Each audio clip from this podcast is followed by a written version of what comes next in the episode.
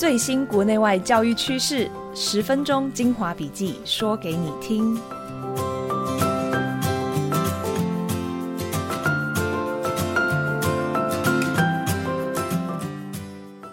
Hello，大家好，欢迎收听五月一号的翻转教育笔记。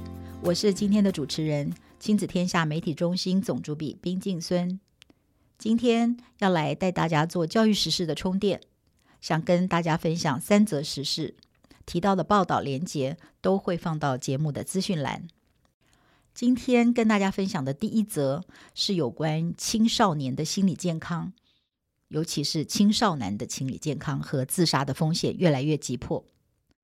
在谈到青少年的心理状态时，大家容易立即想到青少女，因为印象中少女的忧郁、焦虑、经历暴力或者有自杀想法的比例普遍比较高，但实际上，根据美国自杀防治基金会的统计，年轻男性的自杀风险是女生的四倍。男孩子在这方面比较容易被忽略。除了男生要坚强的文化和社会价值观，造成男孩比较不善表达自己的感觉，也比较不会求助。如果青少女的忧郁、焦虑常常来自他的人际关系，男孩的问题就来自他根本没有朋友。根据美国国家心理健康研究所的研究，男孩忧郁的外显表现也跟女孩不同。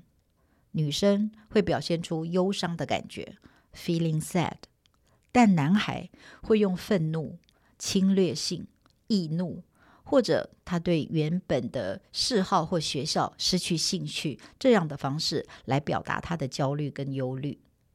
而大人对于易怒、暴躁的回应通常不会太好。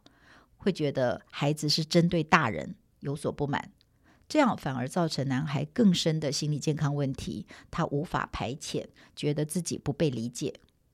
另外，在相关调查跟量表当中，也常常问到你是否感觉悲伤，这样并不符合男孩愤怒、易怒、退缩、渴望交新朋友这些征兆。所以，要如何帮助男孩在青少年的时期就建立健康的心理调试能力，避免累积忧郁的因子，让他一生受用呢？美国《华盛顿邮报》提到一些研究和新书，建议家有青少男的父母或者是老师，除了更重视男孩心理健康的议题，要多把愉悦感带进和男孩的相处上。不要只看男孩表面的愤怒行为，要多去了解孩子情绪跟表达压力的方式。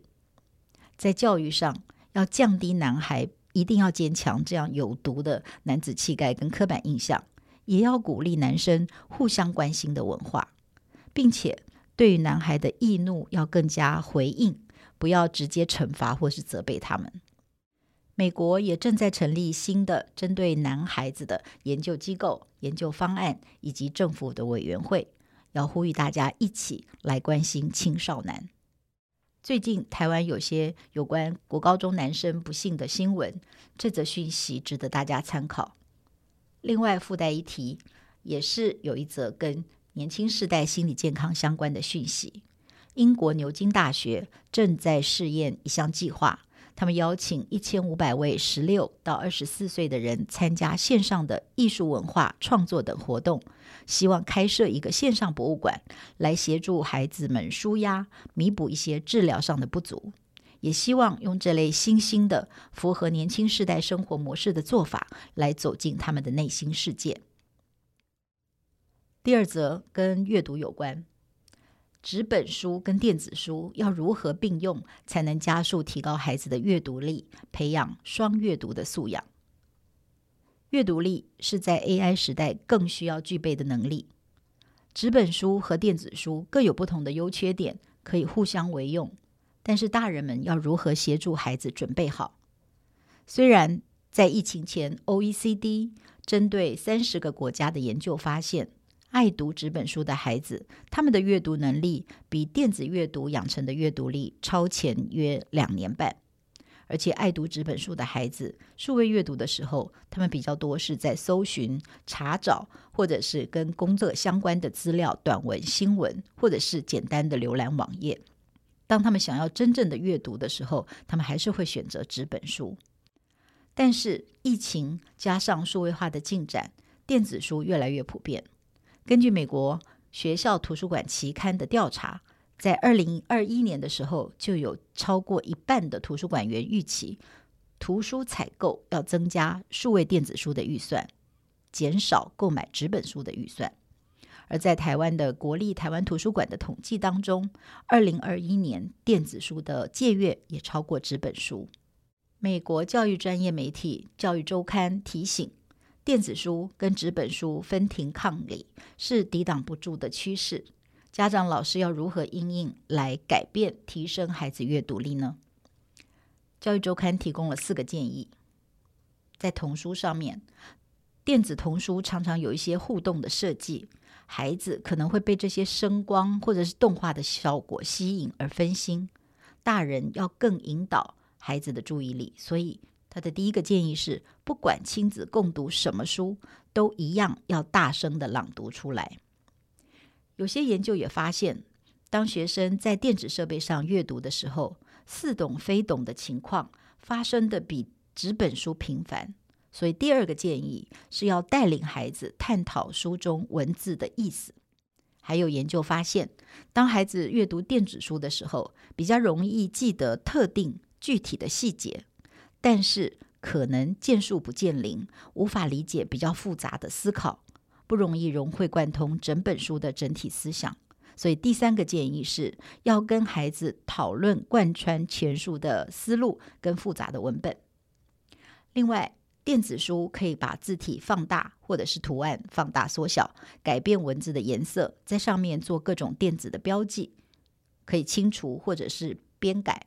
也可以让他读出声音来，这些功能对于有变色力、视力或是阅读障碍以及需要用听的的人都有帮助。